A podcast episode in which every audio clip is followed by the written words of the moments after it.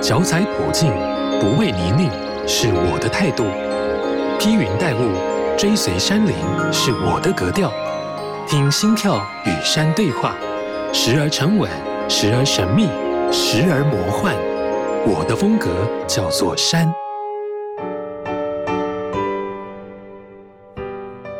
龚佑权在台湾越野跑界是赫赫有名的人物，最显赫的战绩是参加了 UTMB，也就是环勃朗峰超级越野耐力赛。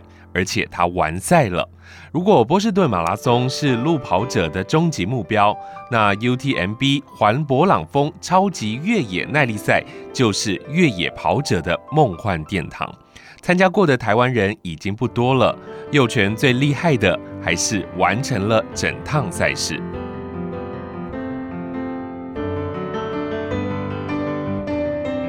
欢迎收听好事九三五，我的风格叫做山。你好，我是阿哲，马上来欢迎新北捷兔的会长龚佑全。佑全你好，哎，大家好。对大多数人来说，UTMB 之所以那么样的高不可攀，它一定有它很辛苦的地方。那而且对你来说，也是一个非常特别而且很难忘的比赛。可不可以跟我们来聊聊，当初你怎么会想要报名这个比赛呢？是你原来的计划吗？我我觉得这个故事。要讲就会变得有点长哈，但我觉得过程都是这样，就是说，哎、欸，我一开始一开始先完成了我人生的第一场一百 K 的越野赛，嗯，哦，是跑山兽，然后这个在我们越野界很有名的跑山兽福尔摩沙越野赛，是。对，哎、欸，就完成了，嗯。然后，因为我开始就去想说，哎，有没有其他的比赛？嗯，哦，我开始想说，哎，我可不可以去出国参加比赛？嗯嗯嗯。哦，那因此呢，就接触了我那时候后来接触了大陆的越野赛，叫做宁海一百，是。然后也接触了香港的大屿山的比赛。哦，这样子就开始慢慢的一场两场完成了以后，突然知道说，UTMB 它的全名叫做环白朗峰越野赛。嗯，哦，它每年是。将近在九月底十月初的时候，在法国夏慕尼哦举办的一场越野赛事是哦，它其实是越野赛事的一个殿堂。嗯，哦，那全世界的。知名的越野跑者都会聚集起来啊，然后来完成这样子梦想，我们俗称梦想中的赛事。它就是一个个最难的赛事啊。呃，它难不难？我相信有比它更难的赛事哦哦，但它是一个大家就是心目中的一个经典大赛事这样子。所以你那时候就要去参加。就因为后来了解到说，哎、欸，它是需要门槛的，它不是那么简单说，我、哦、今天想报名就报名。嗯，好，那当然，因为它的制度更改之后呢，以后要进入的门槛会更难。嗯哦，我们那时候其实很幸运，他的资格是一年之内要完成三场的一百 K 的比赛。嗯哼哼，嗯，你至少有这样子的体力，嗯，哦，你才能去抽签。是对，而且抽签你要跟全世界的人竞争，嗯，其实这个难度更难，有条件还不一定抽得到。没错，哦，那因为刚好那时候他的赞助商是哥伦比亚，哦哦哦，那哥伦比亚在台湾，他其实有这样子的名额，然后希望说有。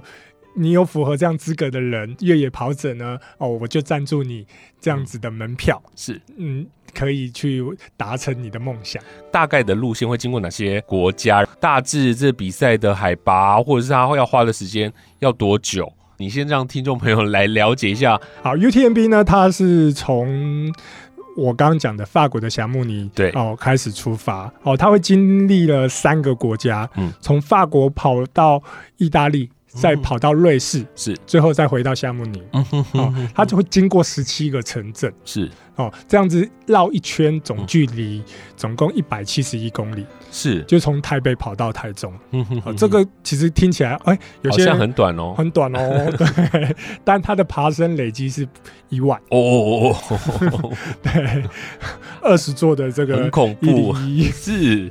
啊，而且它有时间的压力，嗯。哦，他给你四十六点五小时要完成这样子比赛，他不是说哦让你多日赛，没有，我四十六点五小时两天不到，哦，我就要跑回来，对，没错，好可怕啊！所以你事前要做很多的训练吧？刚好这三场的一百 K 就是我的训练。再加上我很喜欢百岳单弓，对、嗯、我那时候最难的单弓是南湖大山。嗯，嗯，南湖大山在一般的登山者的话，他大概要爬四到五天。嗯嗯嗯，但我们一天来回。嗯嗯嗯，对，这样子的拉长距离，训练自己的耐力。嗯哼，所以其实你觉得 UTMB 它最大的挑战是在时间上的问题，还是距离上的问题，还是什么呢？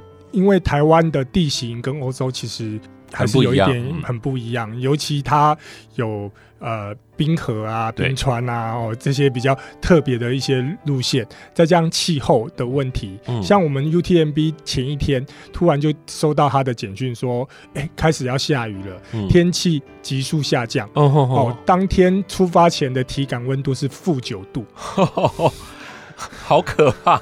还要出发啊？还是必须出发？对他哦，只要路线不影响，他还是会让你要持续的进行着。可是这些的改变，你就已经有心理准备了。所以呢，他在事前的一些装备，可能你会面临到急冻，嗯，然后有可能会突然下雨，是。哦，那也有可能突然天气很热，嗯哼哼，所以呢，他当初在事前的装备就会有一些要求，嗯，哦，包含了头灯啊，相关的一些符合他期待的装备，这些都是一些，如果你真的面临到状况的话，哦，你是必须要可以救命的，嗯哼哼哼，它有一些门槛，也就是你之前的一些比赛跟练习慢慢的累积，那你在这一次过程当中没有碰到任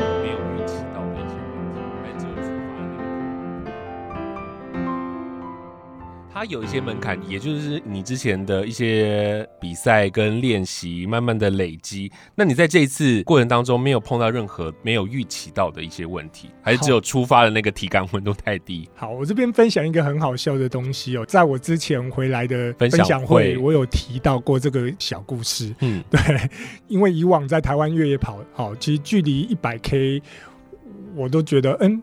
小蛋糕一片，也不是小蛋糕一片，就是说，哎、欸，我其实我的体质的关系，嗯嗯我应该是不会有任何的这个烧裆的状况，嗯哼哼，所以其实很有自信。是，结果偏偏在 UTMB 的时候呢，起跑前才发现我忘记穿了一个小内裤啦。呃，对，裆的地方，对，对对，开裆的地方穿少少穿了一件小内裤，然后想说怎么办？起跑了，来不及了，好，那就冲吧。跑到五十 K 的时候，突然发现。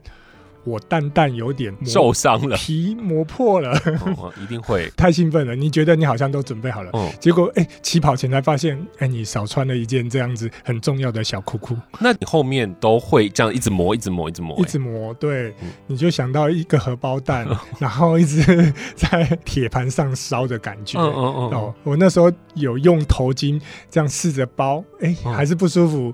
然后东瞧西瞧，把剩下的一百二十公里把它撑完。好可怕哦！然后来那个回来，所以有时候我们在检查装备的时候，很多小细节哦都是要注意的。可是这个事情难以接受诶，这个双子座的人可以接受这样的事情啊？你之前比赛了这么多的赛事，竟然发生过对啊，从来问题，而且当下要去借凡士林的时候还借不到。嗯嗯嗯。怎么戒就是戒不到，对啊，所以就只好一路让他这样子磨摩擦，然后这样完完成比赛。所以这个比赛这个大问题是自己的问题，对，会自己面临到的一些状况是不可预测的。那在路线上呢？路线上都没有其他的状况了，就是心里一直在想那个一直在磨、一直在磨的问题。好，刚刚有提到 UTMB 它的限时是。四十六点五小时完赛，嗯，哦，我自己完成的时间是四十五小时，嗯哼，哦，很多人说，哎、欸，佑全你怎么睡觉？嗯，我都是在中间的这个 CP 点，嗯，自己抓时间，十分钟，十分钟，嗯，就是零碎的睡，我这样子四十五小时总共睡了不到一个小时半。就是这样子累积起来，这样十分钟、二十分钟这样子慢慢零碎的小睡。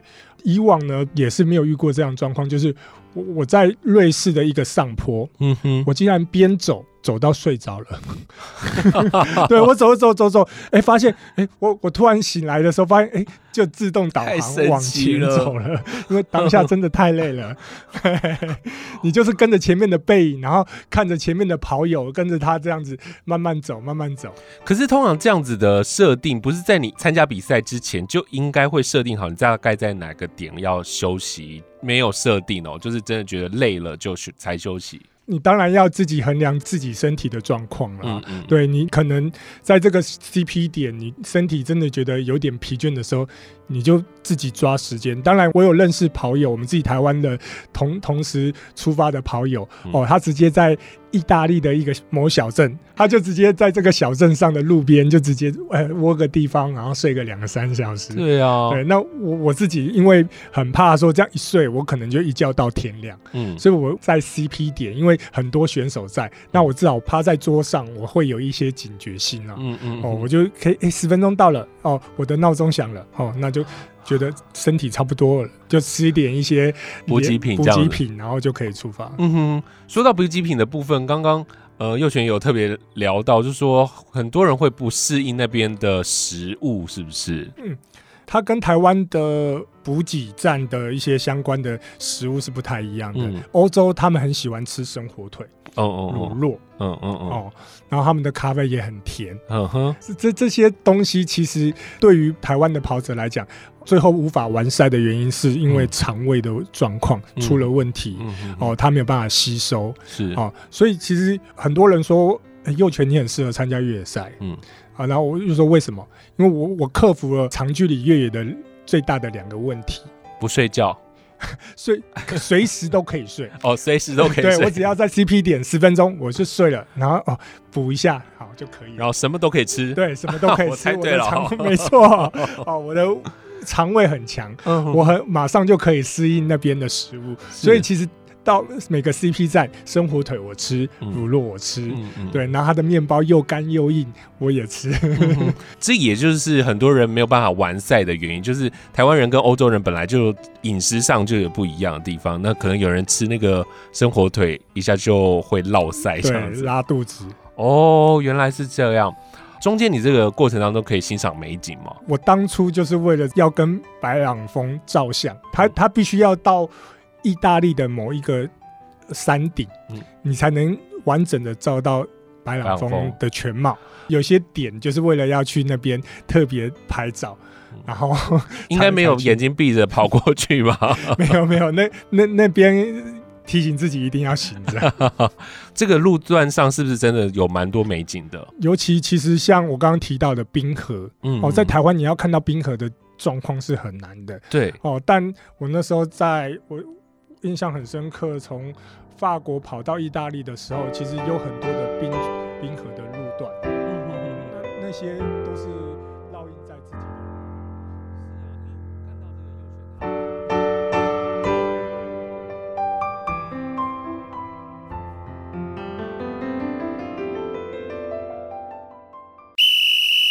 无论你是新手入门，或已身经百战，踏入山不管地带，都要严阵以待。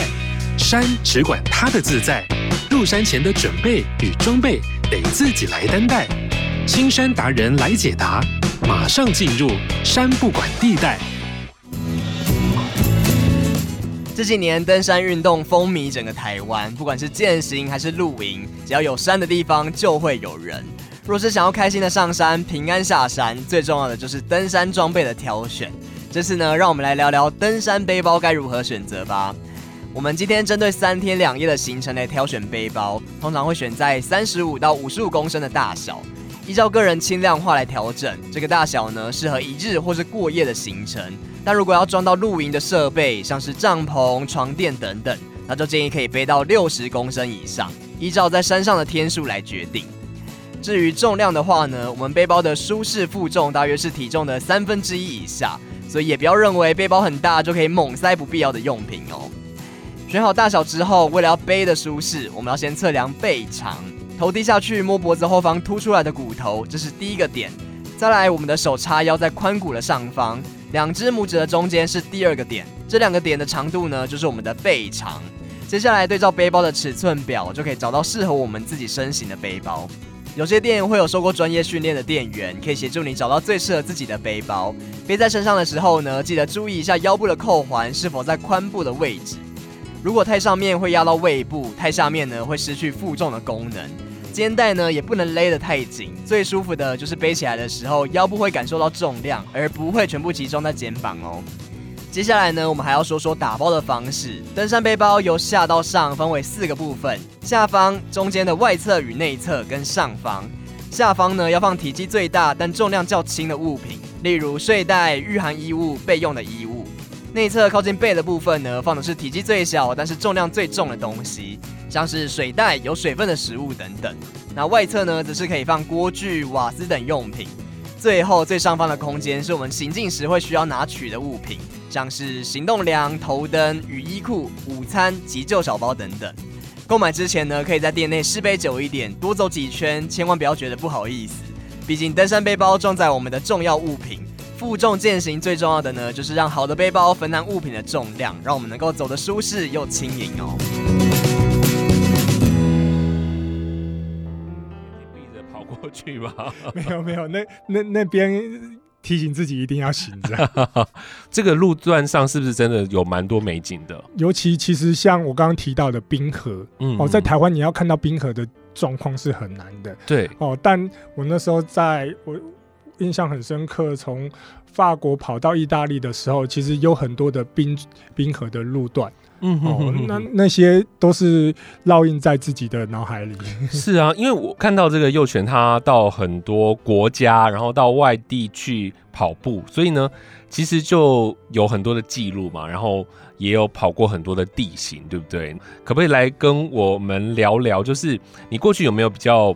印象深刻的旅行啊，在跑完 UTMB 之后，我去参加了济州岛的一场比赛。哦，韩国济州岛是马不停蹄耶。哎、欸，没有，大概一年之后。哦哦，对，所以其实那时候其实蛋蛋已经好了。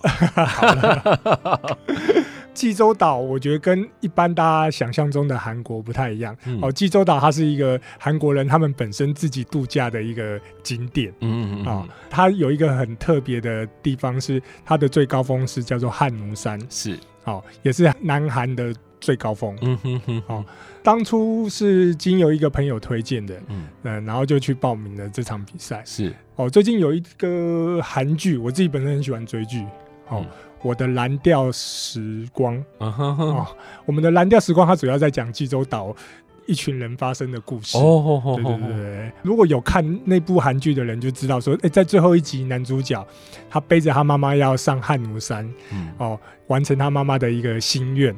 当下看到对自己当初在跑步是有一个很很强烈的连接，嗯哼，哼，哦，白鹿潭，他那时候要要背妈妈去上白鹿潭，是，我会觉得哎、欸、哦，有有感感同身受。虽然他们拍摄的时候是韩国在下雪，嗯，哦，我们那时候跑是十月，大概秋天的时候，嗯、有有枫叶，嗯，嗯，可是汉奴山的最高点哦叫白鹿潭，嗯，他那边其实风很大，嗯哼。哦，所以其实当初男主角他其实没有完成妈妈的心愿。我那时候看很多追剧的朋友就说：“哎、欸，其实他距离不远啊，为什么不是、嗯、就就就让他走进去？不让他走进去？”对，哦，可是如果你有实际真的去到那边的人就知道，哦，其实那边的风，山上的风很大。嗯哼哼哼哦、所以我们自己在当当下的时候，也是马上跟这个白鹿潭拍个照，马上就就赶快下山了。其实你每一次参加活动，会有一些时间可以在当地旅游，对不对？对。当然，我也会去几个很多观光客去的景点，嗯哼哼，但我自己很喜欢去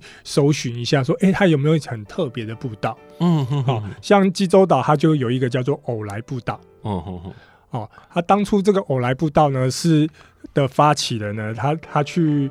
这个西班牙的朝圣之旅，他走了那个朝圣之旅，朝圣步道。哦，他觉得说，哎，那为什么他在济州岛这边不能有这样子的步道呢？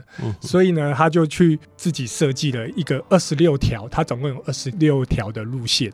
哦，提供观光客环岛，环一圈大概四百 K，很长哎，很长。对，所以我自己就是走了其中的两段。哦哦哦，对，不是没有办法全部。我已经去那，你讲是用走的，然后就比完赛还要去那边跑一圈啊。我就可能就是隔隔天、隔几天，然后做一个舒缓的动作，嗯、然后顺便去看一下它的不同的美景。是，对哦，所以这是在呃济州岛。刚刚我们其实前面没有聊到，就是说你去参加 UTMB 的时候，也是跑了两天而已嘛。接下来还有一些时间，你特别请了假。在那边待十五天，对不对？对，我待了十五天，好玩吧？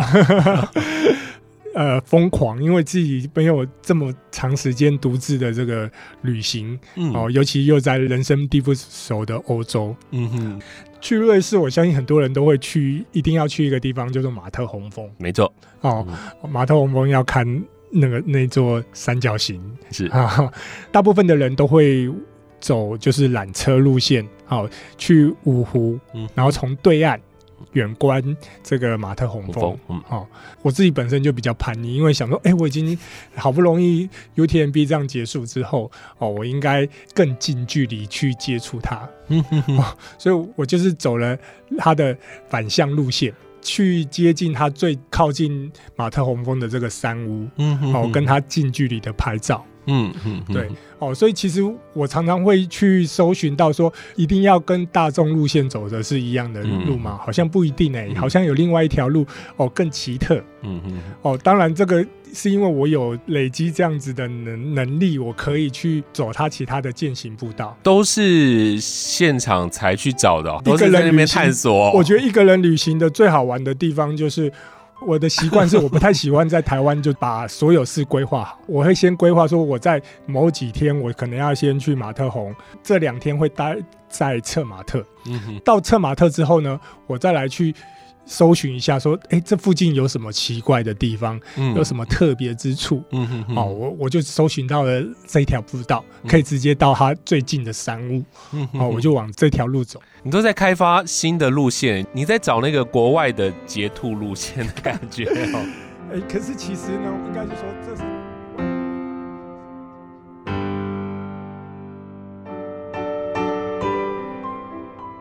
搜寻一下，说，哎、欸，这附近有什么奇怪的地方？嗯、有什么特别之处？嗯哼哼，哦，我我就搜寻到了这一条步道，可以直接到它最近的山屋。嗯哼哼，哦，我就往这条路走。你都在开发新的路线，你在找那个国外的截兔路线的感觉哦。哎、欸，可是其实呢，应该是说这是外国人他们平时的践行步道。嗯，所以我在路上其实也看到很多的当地人当地人在行走。嗯嗯，那只是可能一般的台湾旅客，他们观光客，他他是不会，导游是不会带你走这条路的。对，所以你看到了很多的美景，跟观光客看到的就是很不一样这样子。嗯，然后我也很疯狂，就是在参加完 UTMB 后的一个礼拜，就立马报名了少女峰马拉松。很恐怖，对，所以俗称就是最美的马拉松。是，所以这。少女峰它到底梦幻在哪里？它当然是没有办法去跑到最高峰，但是可以拍到照啊，对不对？对，我前几天就有去，只是我也是坐缆车上去哦，哦，它的最高峰拍照。嗯哼，哦，但少女峰马拉松呢，其实它是从因特拉肯，它在海拔。五百六十公尺起跑，它是最美的马拉松，也有很多人说它其实难度很高，嗯，因为它在四十二 K 的距离呢，它要爬升一千八百公尺，哦，它跟一般平路马拉松不太一样，它是被归类是一路向上的这个山路马拉松，是，它会一直跑跑跑跑到中间缆车的，就是要上少女峰。缆车的一个很重要的车站叫做小夏代克，它的海拔是两千一百公尺哦，所以总爬升就已经达到一千八百公尺，嗯、哼哼哼就等于说你一路往上爬。是啊，那跑多久？我那时候跑五个小时二十几分。你的动力都是那种跑完之后我要去找秘境的感觉。哦，那时候其实已经体力有点消耗了很多了，哦、所以其实我就是走观光客路线。那时候就就是跟着观光客一起坐缆车、嗯、去看看少女峰，嗯、哦，在最高顶，然后跟少女峰在少女峰哦，就是拍照这样子。你参加完 UTMB 之后再去瑞士的少女峰，就觉得很轻松这样子。哎、欸，其实那时候。很担心自己一度不能完赛，哦，你才一个礼拜，嗯、哦，你的体力体能上要立即的恢复是很辛苦的，没有办法。嗯嗯、我觉得少女风马它有。几点很特别的地方，嗯嗯，第一点就是它沿路上呢，其实有很多瑞士的当地人，哦，他们会穿着传统服装，然后吹着号角，嗯、然后帮你在沿路这样加油，对，所以其实我觉得哦，可以看到他们另外一种不同的这个风俗，这样是当地的风土民情可以直接看到，嗯、对，没错。哦，到了终点呢，哦，他们提供了一个非常好的这个完赛。点心，嗯，是什么？生啤酒，无限喝到饱。哇！哦，当你这跑完哦，非常疲累的时候，嗯、你就可以来一个两三杯的生啤酒，让你无限喝到饱。所以，它那边的气候是怎么样啊？大概摄氏二十多度，哦、舒适的温度，很舒适的温度，很适合喝啤酒的温度啊。我的 UTMB 是二零一八年完成，嗯，到二零一九年去了济州岛之后，马上其实台湾因为自己家庭的因素，然后以及台湾又遇遇到疫情，所以这两年的确就是休息了，休息了一下，休息一阵子，对，一阵子。好，那刚好今年又接了新北捷兔的会长，嗯，所以会比较着重在于我会内的这些活动。嗯，所以接下来没有想要再挑战什么样比较大型的赛事这样子。其实我给自己人生，因为我自己人生有很多的清单呐、啊，所以呢，我从这这两年，虽然可能在越野跑上可能没有像之前那么的密集参加比赛哦，可是实际上呢，我像我今年有去滑雪，哦、我在疫情之前哦去学了滑雪，是，然后去日本 OK，snowball 是。对，然后今年刚完成了潜水，拿到水肺的执照，哦吼吼，太厉害了。然后我给自己下一层的目标是，明年四月要完成我的出铁二二六铁人比赛，太厉害了。我觉得就是跟之前比没有办法那么的密集。可能花很多时间去训练、去爬山、去接触大自然，嗯、但我可能可以用另外的形式做不同的体能的磨练啊、调整啊，维持自己的体力啊，啊、嗯呃，对，做不同的挑战。尤其游泳对我来讲是必须要克服的，这个对我来讲是今年度的一个很重大，在年底之前希望能先达成这个目标，这样我明年的铁人才能 有机会完善。所以你说你明年的铁人是指一般的公路铁人哦？一般的公路铁人，哦哦对对，Challenge Taiwan 铁人三项之后还有越野铁人哦，继续挑战上去。哇，你怎么那么懂？对，的确有越野铁人，是，对，对对，游泳就好好的练一下，这样。先先把游泳练好，然后先完成一般的铁人比赛。其实我们很轻松的聊了这些内容哦，但在这个过程当中，你可以发现幼全他是非常享受在他每一次的比赛，他每一次到国外的旅游。这个也就是为什么我们每次在访问的过程当中，每一位我们的来宾呢、啊，都很享受其中，他们都不会觉得中间是非常累的。烧裆这件事情，那个是所有的男生都一定知道的。你那个要痛多久？而且应该很少人是单单烧裆，是真的很恐怖。好，最后呢，我们来听一首歌曲，我们来安排这首五月天的《拱狼》，也是。呃，佑全来点的，他是你的偶像，常 常不是？五月天也是偶像之一啦，对、嗯，呃，也是有有去看过他演唱会啦。但因为我觉得这首歌其实跟我的呃性格很像，其实我我觉得很多事不要想太多。嗯，像我当初开始接触越野跑，然后很多人就说我们就是很容易被洗，脑、嗯、袋很容易被洗。嗯，说哎、欸，你要不要报这场比赛？好啊，就耳根子很软。然后你今天要不要跟我们一起去单工？好啊，好啊 对，你只要说好啊，就是我刚刚提到说我自己的一个座右铭，就越努力越幸运。是，对，你自然就会有需要的一些资源就会聚集在你身上，嗯，然后你帮助你完成你的想要的梦想。是是是，我觉得很棒啊！我们最后就来听这首五月天的《拱狼》，然后也今天非常谢谢幼泉来到节目当中，谢谢你，好，谢谢大家。我心内感觉人生的叮当，不敢来叮当。